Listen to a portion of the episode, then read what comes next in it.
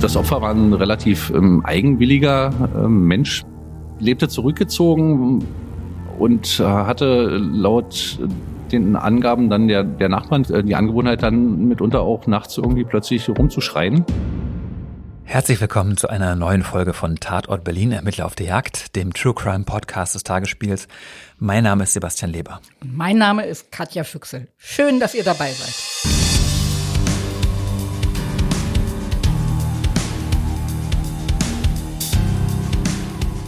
Katja, wir müssen mal über deine Stimme sprechen. Meine Stimme?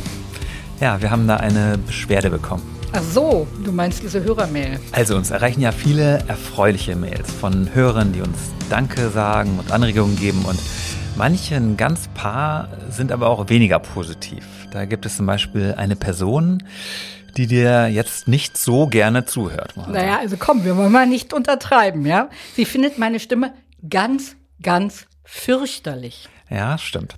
Zum Glück habe ich mir das mal extra hier aufgeschrieben, den Wortlaut. Also, die Person behauptet, dass deine Stimme einen enorm harten Ton hat, mit einem beträchtlichen Druck dahinter und dass es sie fast schmerzt, dir zuzuhören. Autsch. Aber ich habe da auch was Schönes. Also die Nachricht einer Hörerin aus Lübeck. Und sie schreibt, mit dieser Stimme kann Sebastian Leber solche Fälle doch überhaupt nicht glaubwürdig schildern. Ich zitiere, viel zu Babypopo. hm, wie kommt das nur? Also, Katja, warum haben wir beide eigentlich keine perfekten Radiostimmen? Vielleicht, weil wir bislang nur geschrieben haben. Ganz genau. Wir tippen mit unseren Fingern sonst immer nur auf die Tasten und dann kommen da Buchstaben raus und dann lange Texte. Also wir entschuldigen uns vielmals für unsere Unperfektheiten beim Sprechen, aber wir versprechen auch, wir geben uns Mühe und wir werden besser werden. Sehr guter Vorsatz. Komm, Lass uns loslegen. Liebe Hörerinnen und Hörer, wir sind inzwischen bei Folge 7 angelangt. Heute geht es um eine Axtmörderin, die ihren Vermieter ums Leben gebracht hat und die dann untergetaucht ist. Es geht darum, dass manchmal bei so einer Ermittlung wirklich alles schief geht, was schiefgehen kann. Und wir erzählen dann, wie es der Polizei trotzdem gelingt, die Täterin zu überführen und was sie zu diesem Mord getrieben hat. Und wir reden darüber, weshalb diese Axtmörderin eine so große Ausnahme ist. Also warum Frauen nämlich eigentlich so selten morden. Und wie immer werden uns die Details des Falls von dem Ermittler erzählt, der ihn damals übernommen hat. Unser heutiger Ermittler ist Kriminalhauptkommissar Uwe Behrens.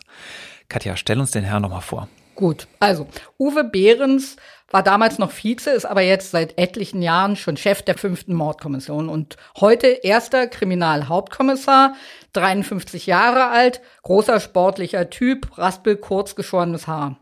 Behrens ist in West-Berlin aufgewachsen, hatte nach dem Abitur überhaupt gar keinen Plan, was es also werden soll. Also hat er sich erstmal so aus seiner Not heraus bei etlichen Versicherungen beworben und äh, überall im öffentlichen Dienst und keiner wollte ihn haben, nur die Berliner Polizei. Also ehrlich ist er offenbar auch. Ja, also manchmal geradezu schonungslos ehrlich. Aber Behrens hat die Entscheidung, zur Polizei zu gehen, nie bereut. Und manchmal redet er über seinen Job, wie andere über ihre Freundin sprechen. Aber das werden wir nachher von ihm ganz persönlich noch hören. Der Fall seines Lebens beginnt am 21. September 2004. Da wird Behrens abends mit seinem Team nach Berlin-Steglitz in die Sembritzky-Straße gerufen. Es ist ein Fall, den Uwe Behrens nie wieder vergessen wird. Und nicht nur, weil die ganzen Umstände so einzigartig waren, sondern auch, weil der Mord nun sich genau in dem Kiez ereignet hat, in dem er geboren ist. Und später stellt sich heraus, dass er mit dem Opfer sogar auf dieselbe Schule gegangen ist. Im Rahmen der Rufbereitschaft, die die fünfte Mordkommission damals im September 2004 hatte, kam es äh, zur Alarmierung ähm, der Mordbereitschaft, äh, schon unter dem Hintergrund, dass eine ähm, Leiche in einer Wohnung gefunden wurde und aufgrund der äh, Fundsituation war doch schon relativ frühzeitig klar, dass es sich hierbei um ein Tötungsdelikt handeln muss. Und so habe ich mich, wie die anderen Kolleginnen und Kollegen auch dann auf den Weg gemacht und bin in die Sembritzky-Straße gefahren. Da musste ich auch gar nicht auf den Stadtplan gucken, weil ähm, kannte ich, äh, weil es die Gegend war, auch wo ich aufgewachsen bin. Und ja, als ich dann an dem Haus, äh, an dem Tathaus dann schon vorbeiging und den Wohnungseingang oder den Hauseingang suchte, ähm, konnte ich schon sagen, ja, okay, hier liegt eine Leiche. Weil ähm, das so ein signifikanter Geruch ist. Wenn man es einmal gerochen hat, dann vergisst man seinen, seinen Lebtag nicht mehr.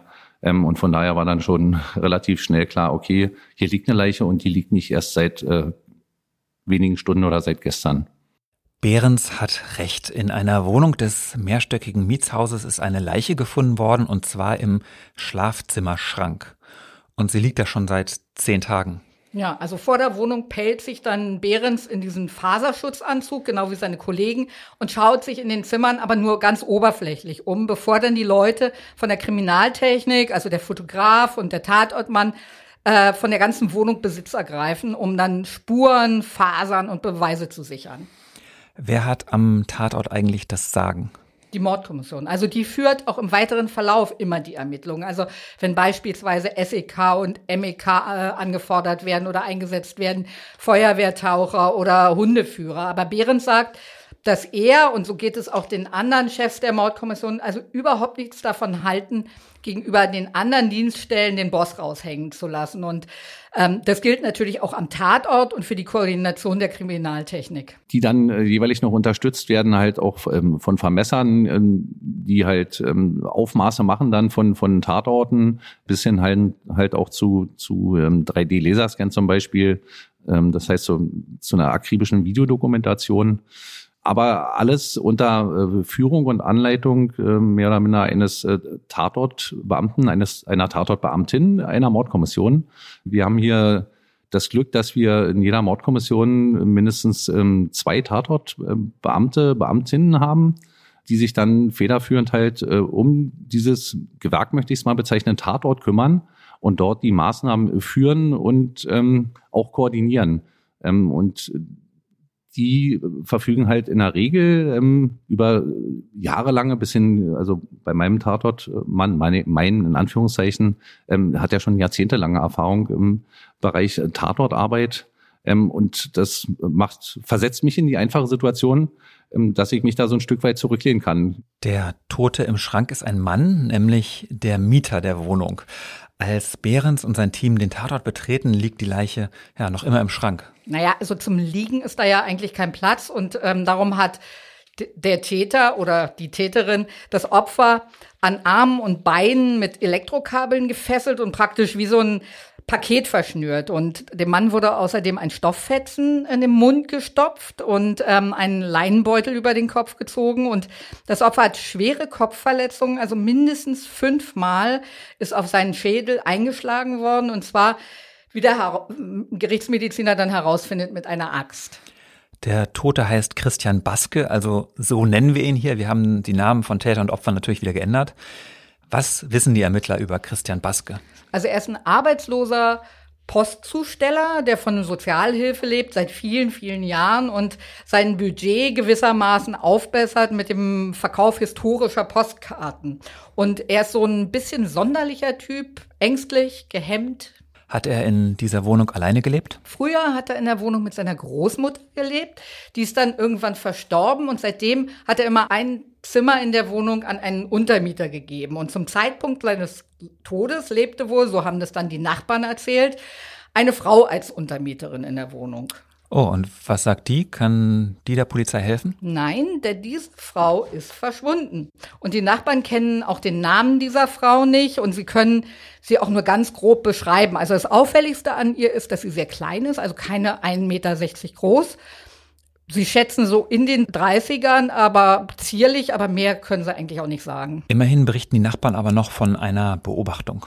Genau, also zehn Tage vor dem Fund der Leiche haben mehrere Nachbarn, also auf derselben Etage und die unter ihm, morgens, es war so 6.30 Uhr oder so, Schreie und ganz schreckliches Stöhnen gehört und dann den Ausruf so, ich sterbe, ich sterbe und bevor eine Stimme dann sagte, lass mich in Ruhe und dann trat wieder Stille ein. Äh, und die Nachbarn haben nicht sofort die Polizei gerufen. Also was sind das denn bitte für, selbst für Berliner Verhältnisse, ja, äh, unterirdische Nachbarn? Naja, also die waren sowas schon gewohnt von Christian Baske. Das Opfer war ein relativ ähm, eigenwilliger ähm, Mensch und lebte zurückgezogen ähm, und hatte laut den Angaben dann der, der Nachbarn, die wir dann natürlich auch alle vernommen haben in dem Zusammenhang, auch äh, die Angewohnheit dann mitunter auch nachts irgendwie plötzlich rumzuschreien und ähm, Laute von sich zu geben.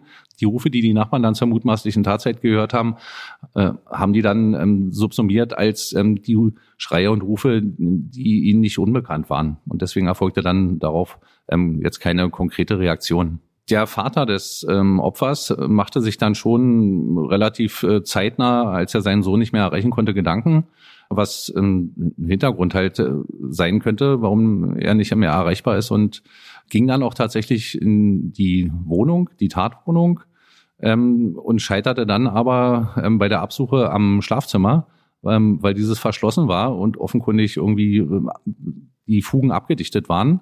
Und ging dann erstmal wieder aus der Wohnung und ähm, nachdem er seinen Sohn dann aber wieder nicht erreichen konnte, äh, betrat er dann zu einem späteren Zeitpunkt dann als zur Tatentdeckung dann ähm, nochmal die Wohnung und verschaffte sich dann auch Zutritt äh, zu diesem Schlafzimmer und ähm, fand dann den Sohn halt dort tot auf.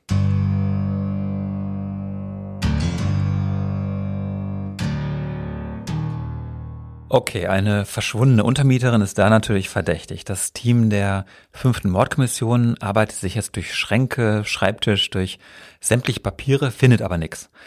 Kein Untermietvertrag, keine Bankauszüge, keine Fotos, nichts, was irgendwie Hinweise auf die Unbekannte liefern könnte. Aber es tut sich was an anderer Stelle. Die Ermittler stellen fest, dass es Bewegungen auf dem Konto des Opfers gibt. Jemand hebt am Automaten Geld von Baskes Konto ab. Immer von unterschiedlichen Automaten, also immer im Innenstadtbereich und jeden Tag genau 250 Euro. Das ist nämlich der täglich abhebbare Höchstbetrag, den Baske selbst so eingerichtet hatte. Und der Verdacht liegt natürlich nahe, dass die verschwundene Untermieterin jetzt überall dieses Geld abhebt. Na gut, aber dann müssten die Ermittler doch immerhin jetzt Fotos von der Frau haben, oder? Weil die Geldautomaten haben noch Kameras, oder nicht? Ja, Sherlock. Das wäre so, wenn der Fall im Heute spielen würde. Aber der Fall spielt ja leider im Jahr 2004. Und damals gibt es noch etliche Automaten ohne Kamera oder eben solche, wie es heißt, die nur verdachtsabhängig auslösen. Also denen die Kamera nur ein Foto macht, wenn jemand beispielsweise mehrfach die falsche Geheimnummer eingibt. Hm, da ist wohl jemand clever und sucht sich die richtigen Automaten aus. Nee, ich glaube, das ist eher Zufall. Also als Laie kannst du ja gar nicht erkennen, welcher Automat auslöst und welcher nicht. Hm, und lass mich raten, auch die Ermittler verzweifeln an dieser Technik. Richtig. Also die Postbank ruft immer an, wenn eine Abhebung getätigt wurde. Aber sobald die Ermittler ankommen, ist die Frau schon lange weg. Richtig. Und dann geht es tagelang immer hin und her. Also du musst dir vorstellen, ein paar Tage später hebt die Frau endlich an einem Automaten mit Video ab. Und da ist dann die Kamera defekt. Am 24. September dann wieder, glauben Sie, endlich. Die Volksbank meldet morgens, dass mit der Karte glücklicherweise wieder an einem Automaten mit Videoüberwachung abgehoben wurde. Und haben Sie jetzt ein Bild von der Frau? Nein, denn jetzt stellt sich heraus, dass auf der Aufnahme nichts zu erkennen ist, außer ein paar dunklen Farbklecksen. Denn genau zu dem Zeitpunkt hat es geregnet. Und äh, also das Foto, das muss man sehen, das sieht aus wie das abstrakte Gemälde eines schwermütigen Impressionisten. Und im Bericht heißt es dann, eine Person, vermutlich eine Frau, offenbar mit kurzen Haaren. Oh nee. Ja, und genau so hat Behrens vermutlich auch gestöhnt, als er dieses vermanschte Foto gesehen hat. Und drei Tage später, dieses Mal in der Georgenstraße, löst die Kamera erst gar nicht aus. Und Behrens ist wirklich am Verzweifeln. Und den Ermittlern läuft ja auch die Zeit davon, weil so viel Geld hat das Opfer nun auch wieder nicht auf dem Konto, dass die Polizei jetzt wochenlang abwarten könnte, bis in die Unbekannte dann in die Arme läuft. Und wie wollen sie die Frau jemals finden, wenn das Konto erstmal abgeräumt ist? Genau das ist das Problem. Und Behrens fängt an zu telefonieren mit den Banken, seiner eigenen Behörde. Der schreibt Vermerke, bis sich irgendwann alle darauf einigen, dass der Polizeipräsident als Bürger steht, wenn das Konto abgeräumt ist, aber die Frau abheben möchte, damit die also weiter ihr Geld bekommt. Außerdem postiert die fünfte Mordkommission Beamte in Zivilfahrzeugen mit Videokameras ausgestattet in der Stadt. Allerdings, Behrens muss ganz genau überlegen, welche Automaten er sich dafür aussucht. Wir haben natürlich den entscheidenden Vorteil als Mordkommission, dass wir über äh, wesentlich mehr Ressourcen verfügen und ähm, sag ich mal, wesentlich mehr Ermittlungsschritte auch durchführen können, ähm, so dass wir eigentlich sehr gut aufgestellt sind und ähm, auch nicht in Frage gestellt äh, wird, warum wir jetzt, äh, sag ich mal, wieder Personal anfordern und oder diese oder jene Maßnahme machen. Ähm, da haben es äh, andere Dienststellen, ähm, die andere Delikte bearbeiten, natürlich äh, vergleichsweise schwieriger. Aber dennoch muss man auch einschränkend sagen, dass äh, wir natürlich auch ein bisschen gucken müssen und ähm, auch eine gewisse Ökonomie natürlich ähm, auch immer im Hinterkopf mitschwebt, äh, so blöd sich das jetzt auch anhören mag. Ähm, aber ich, ich kann mich erinnern, dass äh, zu einem Zeitpunkt, als ähm, der Erpresser Dagobert noch gesucht wurde, es ähm, Konzepte gab, nämlich ähm, in den Momenten, wo wieder mit einem Anruf ähm, des Erpressers gerechnet wurde, dass alle Telefonzellen, und die gab es damals noch halt ähm, wesentlich häufiger in der Stadt, von ähm, Polizeibeamten aus allen Bereichen, allen Abteilungen ähm, observiert wurden. Ähm, unter dem Hintergrund, dass möglicherweise ja ähm, eine der Telefonzellen genutzt wurden. In unserem Fall hier war es ja so, dass wir ähm, immer damit rechnen mussten, dass es dann zu weiteren Geldabhebungen mit ähm, der Bankkarte des Opfers äh, kommen musste. Ähm, aber es wäre sein personell ähm, überhaupt nicht möglich gewesen, jetzt sämtliche Bankautomaten, ähm, sag ich mal, in der Stadt oder äh, auch nur innerhalb eines einzelnen Bezirkes äh, auf diese Art und Weise zu observieren. Gut, die Überwachung der Bankautomaten führt aber erstmal auch nicht zum Erfolg. Dafür gibt es plötzlich eine andere heiße Spur. Richtig, als die KTI, also die, die Kriminaltechnik, abgezogen ist in der Wohnung des Opfers, übernimmt der Tatortspezialist die Wohnung und er arbeitet sich wochenlang durch die ganze Wohnung voran, um weitere Hinweise zu suchen, andere Hinweise zu überprüfen, um alles gerichtsfest zu dokumentieren. Und vom Schlafzimmer des Opfers geht es dann übers Badezimmer, die Küche, den Flur und irgendwann langt er dann im Zimmer der Untermieterin ab. Und da entdeckt er unterm Schreibtisch steht ein Papierkorb. Und da fängt er dann an, den Inhalt schichtweise abzutragen, bis er ganz am Boden auf ein paar Schnipsel stößt.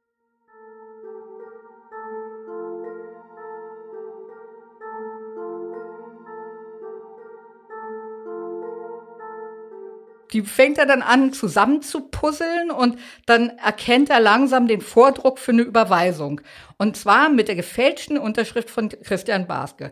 300 Euro kann er entziffern vom 5. September 2004 und als Begünstigter ist ein gewisser Marco Lukas eingetragen. Okay, Marco Lukas ist 14 Jahre alt, lebt in einer WG für betreutes Wohnen und scheidet als Verdächtiger aus. Aber er hat eine Mutter, Tatjana. Und die könnte vom Alter und der Körpergröße so ungefähr passen. Und als die Ermittler dann den Nachbarn ein Foto von Tatjana Lukas zeigen, erkennen die auf dem Bild die abgetauchte Untermieterin wieder. Am 28. September, also sieben Tage nach dem Leichenfund, da kann ein eingesetztes Observationsteam Tatjana Lukas festnehmen. Wie genau ist das abgelaufen?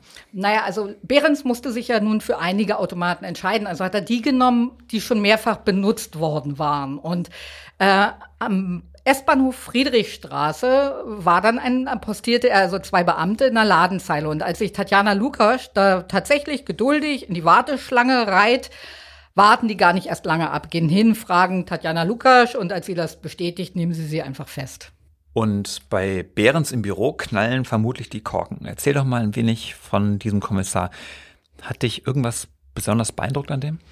Ähm, also lustig ist an Uwe Behrens, dass er, jedenfalls wenn das Mikrofon ausgeschaltet ist, in einem Satz mehrfach die Sprache wechselt. Also es geht ständig hin und her von so diesem eher steifen Behördendeutsch der Polizei zum echten Berliner vom Insulaner. Und was auch beeindruckend war, ist wirklich sein Gedächtnis. Also der jongliert mit Fällen, Details, mit Jahreszahlen, ohne auch nur einmal überlegen zu müssen oder äh, gar nachschlagen zu müssen. Und er sagt, und ich zitiere ihn wörtlich, dass sein Gehirn Denkstrukturen aufweist, die den Anforderungen der Polizei entsprechen.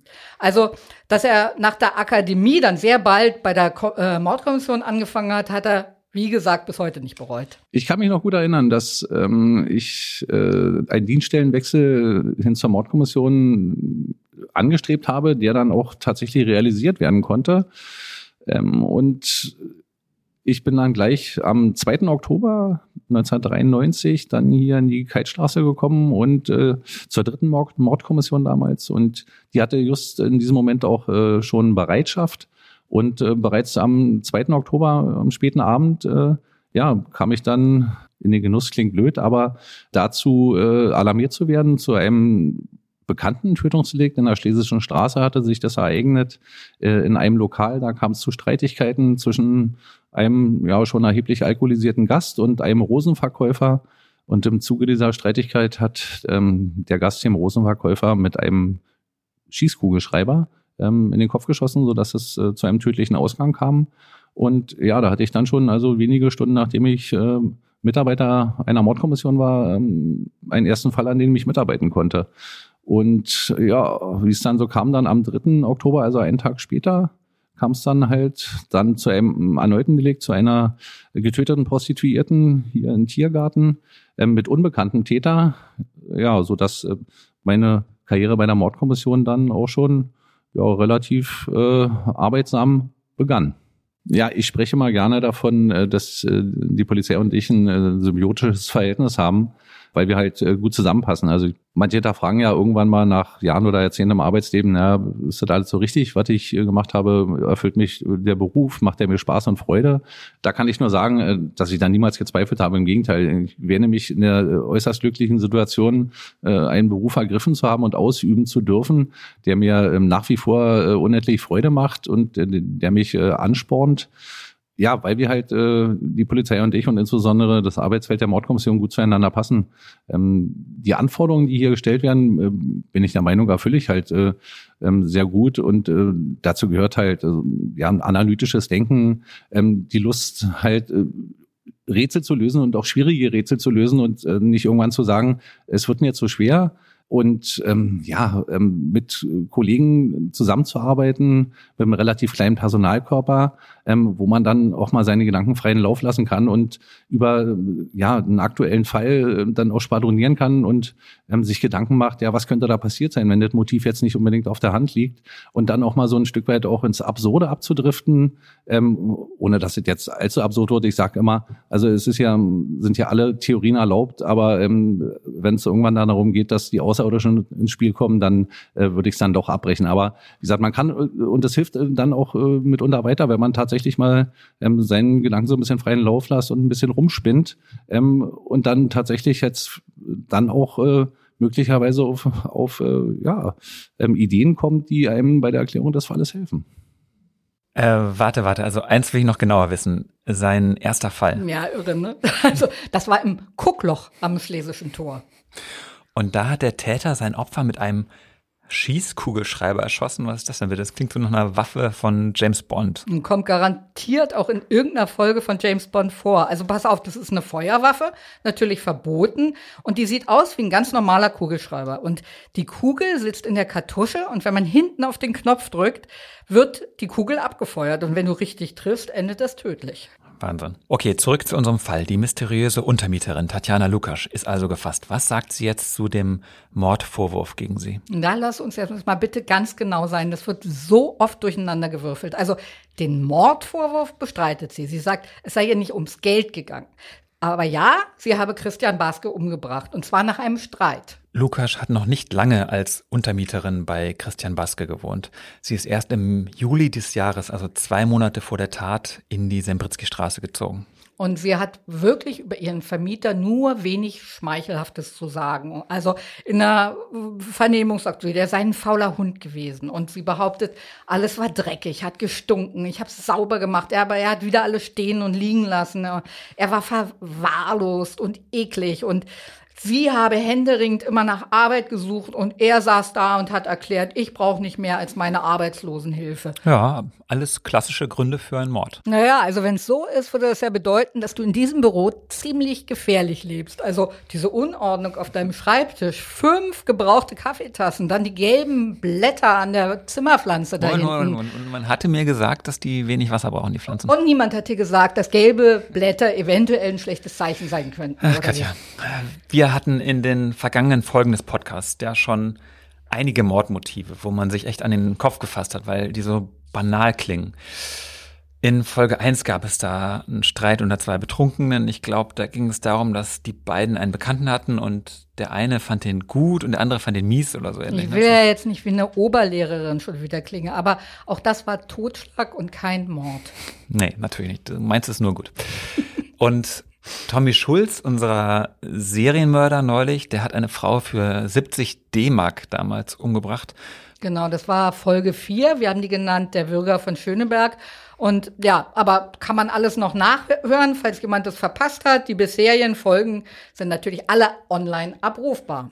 Was ich also sagen will, was die Nichtigkeit von Mordmotiven angeht, da bin ich ja schon einiges gewohnt in diesem Podcast. Und in diesem Fall ist es jetzt also so, dass die Untermieterin nach zwei Monaten Zusammenleben ihren Mitbewohner umgebracht hat, weil der zu wenig geputzt hat, ja? Naja, also Lukas behauptet, es sei ihr nicht nur darum gegangen, sondern sie sagt, Baske sei auch pädophil gewesen. Und als sie ihn mal darauf angesprochen hat und ihn gestellt habe sozusagen, hat er sie nur ausgelacht und so sei es dann zu einem Streit gekommen, der dann eskaliert ist. Mhm. Glaubt die Polizei das? Überhaupt nicht. Also für die Behauptung, dass Baske pädophil gewesen ist, gibt es, finden die Ermittler überhaupt gar keine Anhaltspunkte. Also sie haben natürlich seine Fotos, Dokumente, Computer, Handy, alles ausgewertet, aber da war nichts. Und die Ermittler und später auch die Richter sind überzeugt, dass das eine reine Schutzbehauptung war von Baske.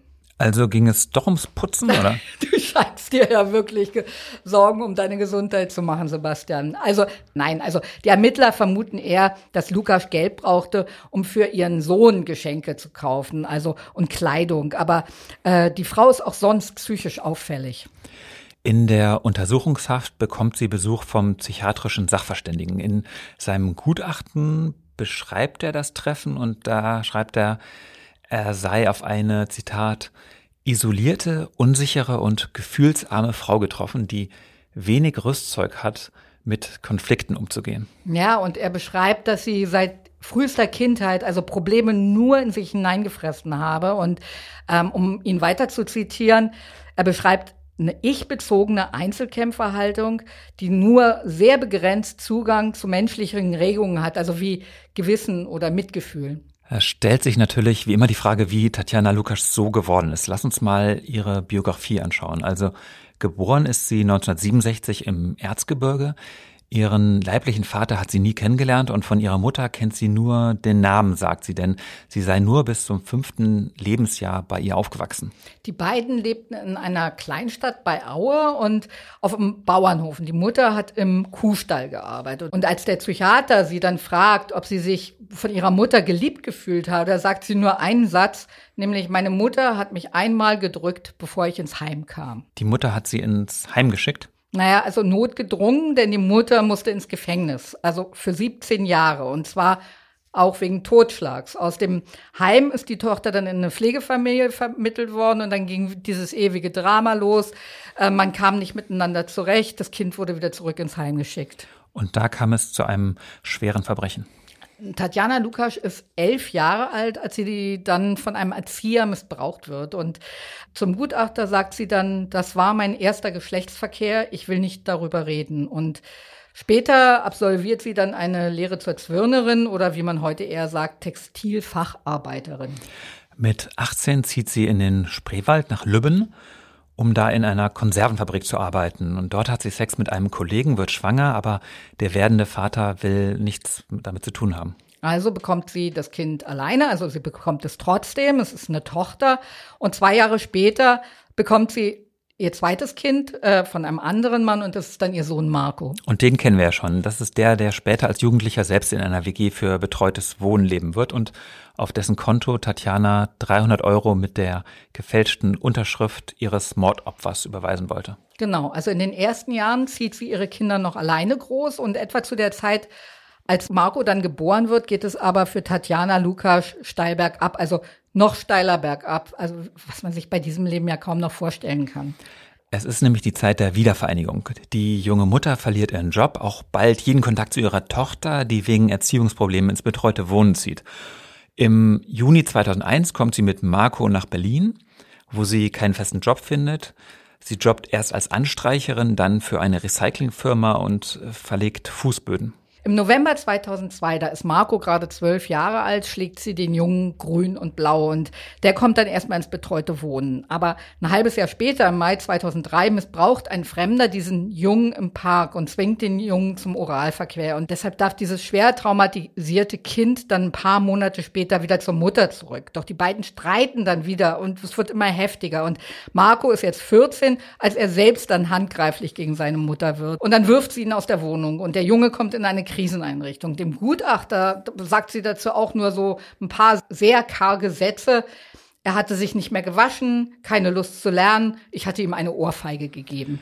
Wenn ich mir die Täter der bisherigen sieben Folgen anschaue, also nicht ein einziger von denen hatte etwas, was man so halbwegs als glückliche Kindheit bezeichnen könnte. Oder ist das jetzt ein Zufall oder ist das ein Klischee oder ist das schon ein, ein roter Faden?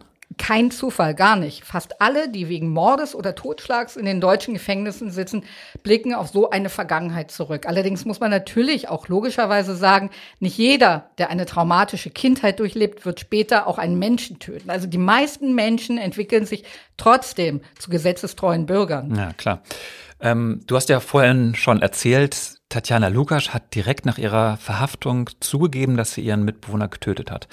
Angeblich nach einem Streit. Zeigt Lukas denn jetzt irgendwie Reue? Nee, überhaupt nicht. Kann sie wahrscheinlich gar nicht. Und der Gerichtsmediziner findet auch heraus, dass ihr Opfer, nachdem sie ihm also fünfmal mit der Axt auf den Schädel gehauen hat, vermutlich auch noch mehrere Stunden gelebt hat. Wie hat er das herausgefunden? Oh, das muss ich dann jetzt mal ein bisschen erklären. Also todesursächlich waren höchstwahrscheinlich zwei der fünf Axthiebe und zwar beide, die über den Ohren getroffen haben. Und die haben da die harte Hirnhaut verletzt. Aber der Tod trat nicht sofort ein, weil der Hirnstamm nicht betroffen war. Und in so einem Fall löst dann den Tod eine Hirnschwellung aus, die aber erstmal sich eine, über ein paar Stunden aufbauen muss und bevor sie den Hirnstamm erreicht. Und ob Baske jetzt irgendwie noch bei Bewusstsein war oder wie lange, das kann man jetzt nicht sagen. Sicher ist aber, dass er noch mehrere Stunden geatmet hat und er hat auch noch mehrere Stunden stark geblutet. Und ähm, Lukas hat ja in der Vernehmung gesagt, dass sie ihm dann auch geknebelt hat, weil er gestöhnt hat. Also Du bist ja in der Berliner Mordkommission ein Jahr lang einen ausgegangen. Durftest du da auch mal bei einer Obduktion dabei sein? Na, im Rahmen unserer dieser Serie ging es ja um bereits gelöste rechtskräftige Fälle. Aber 2020 durfte ich mal ein halbes Jahr lang eine Staatsanwältin der CAP begleiten und da waren dann auch zwei Obduktionen dabei. Und wie war das? Boah, einerseits schrecklich, aber auch wahnsinnig beeindruckend. Ist es so wie im Fernsehen, wie beim Tatort, oder? Nee, äh, natürlich nicht. Nee, in echt ist da viel mehr los im Saal. Also da sind mindestens immer zwei Gerichtsmediziner und dann ein sogenannter Sektionshelfer, auch der Mann fürs Grobe genannt. Und das ist der, der praktisch die Organe freilegt. Und ähm, die Obduzenten tragen alle Gummihandschuhe, Plastikschürzen, Gummistiefeln. Das sieht man im Tatort ja auch meist nicht so. Und anders als im Tatort gibt's da auch noch Polizeifotografen und der oder die Staatsanwältin und mindestens zwei Ermittler der Mordkommission sind dabei. Und die Mordkommissare stehen anders als im Tatort auch nicht in ihren Alltagsklamotten da im Sektionssaal rum, sondern tragen wie alle anderen auch einen grünen Kittel umgeschnürt und die Schuhe stecken so in blauen Plastiktüten. Wo finden diese Obduktionen statt? Also meine beiden waren im Landesinstitut für gerichtliche und soziale Medizin. Das ist äh, in der Moabiter Turmstraße, quasi quer gegenüber vom großen Kriminalgericht. Und das war Haus O, ein, so ein zweistöckiger Backsteinbau und du kannst ihn eigentlich kaum verfehlen, wenn du erstmal davor stehst, weil so ein Ventilator die Luft aus dem Sektionssaal in den Himmel bläst. Das heißt, es riecht nach Tod. Ja, das ist eben genau dieser Geruch, den Behrens auch schon beschrieben hat, dieser unverkennbare, süßliche Geruch der Gerichtsmedizin und der legt sich auch sofort auf die Schleimhäute und ja, was ist das? Tod vermischt mit Desinfektionsmittel. Wie ist das Zusammenspiel zwischen Rechtsmediziner und den Ermittlern? Kannst du das erklären? Ja, also sehr, sehr freundlich, also ganz kollegial, locker. Also die Ermittler kommen rein, erzählen, was sie über die Tote wissen und was sie sich jetzt, welche Fragen sie geklärt haben durch die Obduktion. Und dann geht es eigentlich auch schon los. Und also die Atmosphäre hat mich so ein bisschen erinnert an eine Vorlesung mit einer Gruppe sehr interessierter Studenten. Also die Gerichtsmediziner erklären dann auch Schritt für Schritt, was sie gerade machen und was sie gerade so entdecken. Und die Gerichtsmediziner entnehmen jetzt Organ für Organ, also sezieren Niere und Leber und Herz. Und, und so. die Ermittler stehen drumrum, unterhalten sich ähm, beugen sich dann interessiert vor, wenn was passiert, wenn es dann so heißt, wollen Sie mal gucken, das hier ist das Zungenbein und und die die Ermittler, die finden das spannend oder? Ja, super interessant. Oder sie sind sehr gute Schauspieler. Das kann natürlich auch sein. Aber äh, ans andere Ende des Saals flüchten die alle nur gemeinsam, wenn der Mann fürs Grobe die Knochensäge rausholt und damit dann das Gehirn aufschneidet, weil also das ist echt ein ziemlich fieses Geräusch und es riecht auch unangenehm. Und wie lange dauert so eine Obduktion? Also meine beiden Obduktionen haben zwei, zweieinhalb Stunden gedauert. Aber manchmal stehen die Ermittler auch zwölf Stunden da im Saal um den Tisch herum. Also beispielsweise, wenn du jetzt ein Opfer hast, was ganz, ganz viele Stichwunden hat, dann muss jede einzelne Wunde einzeln vermessen und registriert werden. Also das dauert Stunden. Okay, also dein Fazit beim Zugucken, war das jetzt für dich der Horror oder weniger schlimm als gedacht?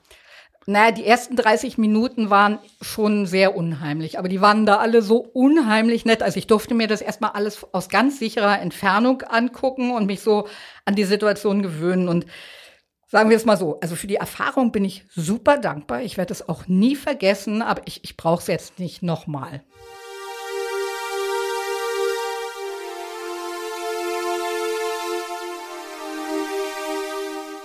Kommen wir zurück zu unserem heutigen Fall in die Sembritzky-Straße in Steglitz, in das Schlafzimmer, in dem Tatjana Lukasch ihr Opfer im Schrank verpackt hat.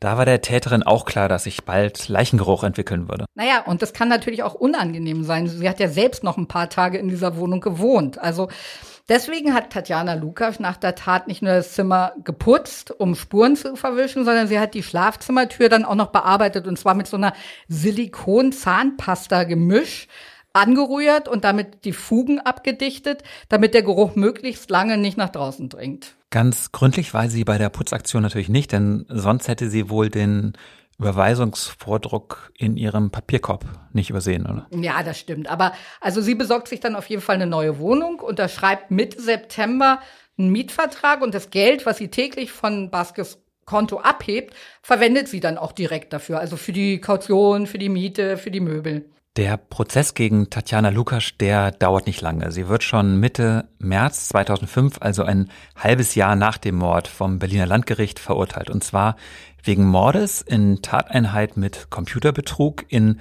16 Fällen. Sie bekommt lebenslänglich. Das war vor 16 Jahren. Sitzt sie dann heute noch? Nein, also sie hat ihre Strafe bis auf den letzten Tag verbüßt und ist im Januar 2020 dann entlassen worden. Katja, du hast vorhin schon angedeutet, dass es sich bei Tatjana Lukasch um eine große Ausnahme handelt. Also klar, jeder, der einen Mord begeht, ist natürlich sowieso eine riesengroße Ausnahme. Das ist selbsterklärend. Aber es geht dir um was anderes. Nämlich, du sagst, die allermeisten Mörder sind Männer. Kannst du uns das zahlenmäßig ins Verhältnis setzen, damit wir so eine Vorstellung kriegen von diesem Ungleichgewicht?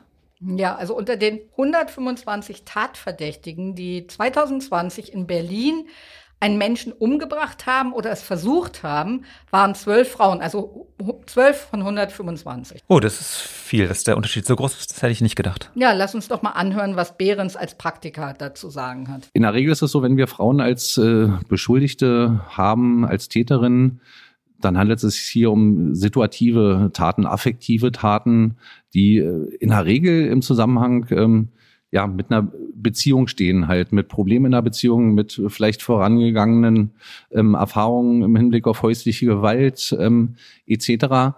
Oder aber dann das andere Segment ist, dass ähm, Frauen dann aufgrund psychischer äh, Probleme äh, in Verbindung dann mit einer Schwangerschaft ähm, ähm, nicht anders sich zu helfen wissen, als äh, frisch entbundene Kinder dann zu töten. Dass Frauen so selten töten, dazu gibt's, äh, denke ich mal, ja, viele Erklärungsansätze. Da haben sich äh, viele äh, Gelehrte und viele schlaue Köpfe auch Gedanken drüber gemacht.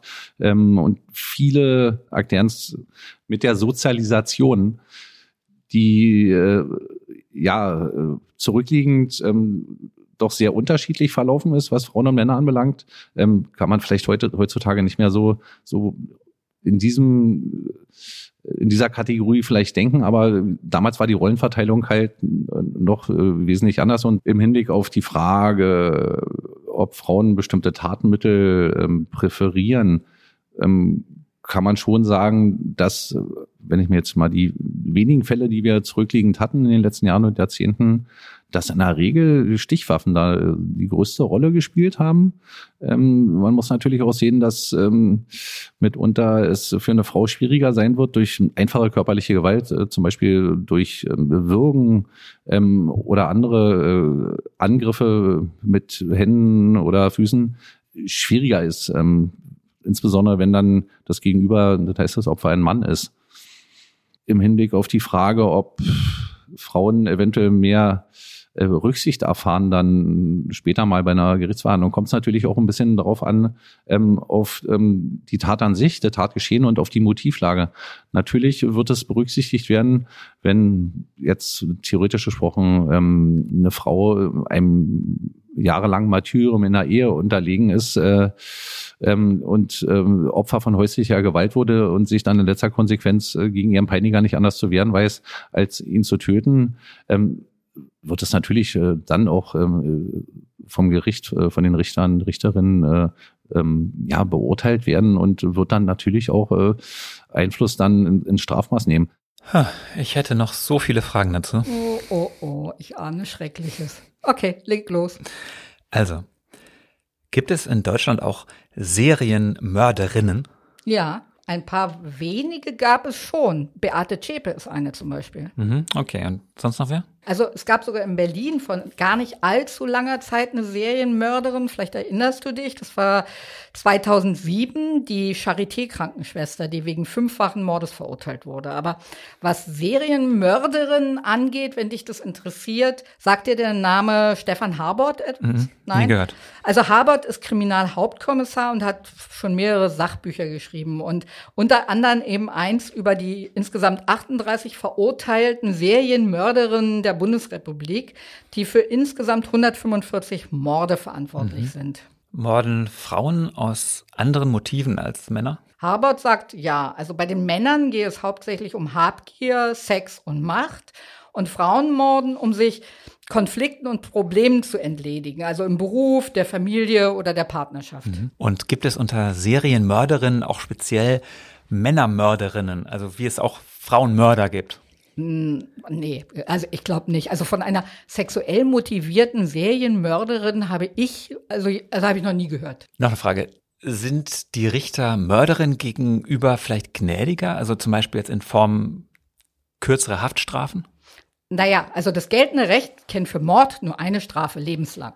Und die Strafe kann auch nicht bei Mord nicht gemildert werden, es sei denn, es liegt ein gesetzlicher Ausnahmetatbestand vor, wie es heißt. Also Beispielsweise, weil die Angeklagte vermindert schuldfähig war. Aber, Sebastian, ich glaube, wir sprengen jetzt langsam unsere Zeit. Und wie gesagt, es handelt sich um absolute Einzelfälle. Und für Behrens, selbst für Behrens, der so lange schon dabei ist, ist so ein Fall wie Tatjana Lukas bis heute einzigartig geblieben. Die Tatausführung als auch das äh, Tatmotiv, ähm, was die Tatjana Lukas damals zu der Tat hingerissen hat, waren ähm, ja äh, doch sehr speziell und in dem Maße ähm, auch nicht äh, erneut vorkommt. Also mir ist kein äh, Fall im Nachgang bekannt, also weder bei uns jetzt bei der fünften Mordkommission ähm, noch bei anderen, äh, die eine ähnliche äh, Tragweite hatten, also eine ähnliche Motivation und äh, eine ähnliche Intensität in, in der Tatausführung.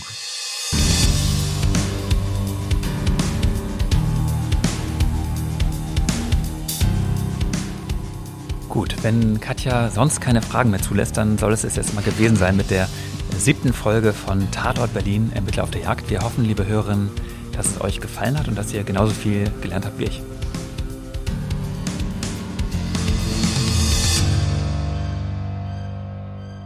Falls ihr einen oder die anderen sechs Fälle verpasst habt, hört sie gern nach. Sie sind versprochen alle sehr unterschiedlich.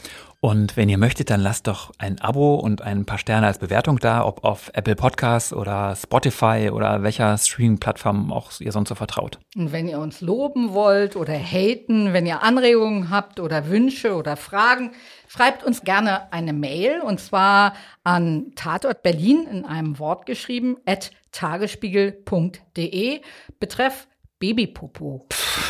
Ähm, sehr lustig. Ganz herzlich Danke sagen wollen wir wie immer bei Heiko Bär für die Produktion und bei Uwe Letzner für den Sound.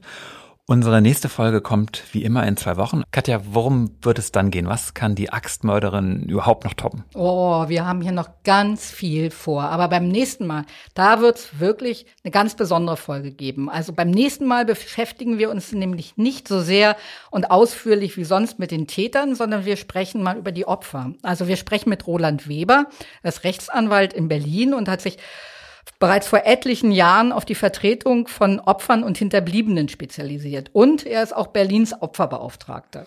Roland Weber hat in Berlin in etlichen aufsehenerregenden Verfahren die Nebenklage vertreten. Ich erinnere mich zum Beispiel an den Prozess um den ermordeten Fritz von Weizsäcker, den Mord an der 14-jährigen Georgine und den auf dem Alexanderplatz getöteten Jugendlichen Johnny K. Ja, genau. Und er wird ab Mitte Februar auch auf der Bank der Nebenklage sitzen, wenn der Prozess zum sogenannten Ehrenmord eröffnet wird. Also er vertritt die beiden kleinen Kinder von Mariam. Und mit Weber habe ich über den Fall Kaira gesprochen. Das war ein 14-jähriges Mädchen, das von einem Mitschüler ermordet wurde, weil der wissen wollte, wie es sich anfühlt, jemand zu töten. Okay, und du hast auch die Mutter getroffen, ne? Ja, genau. Aber das alles dann in zwei Wochen. Tschüss, Sebastian. Tschüss.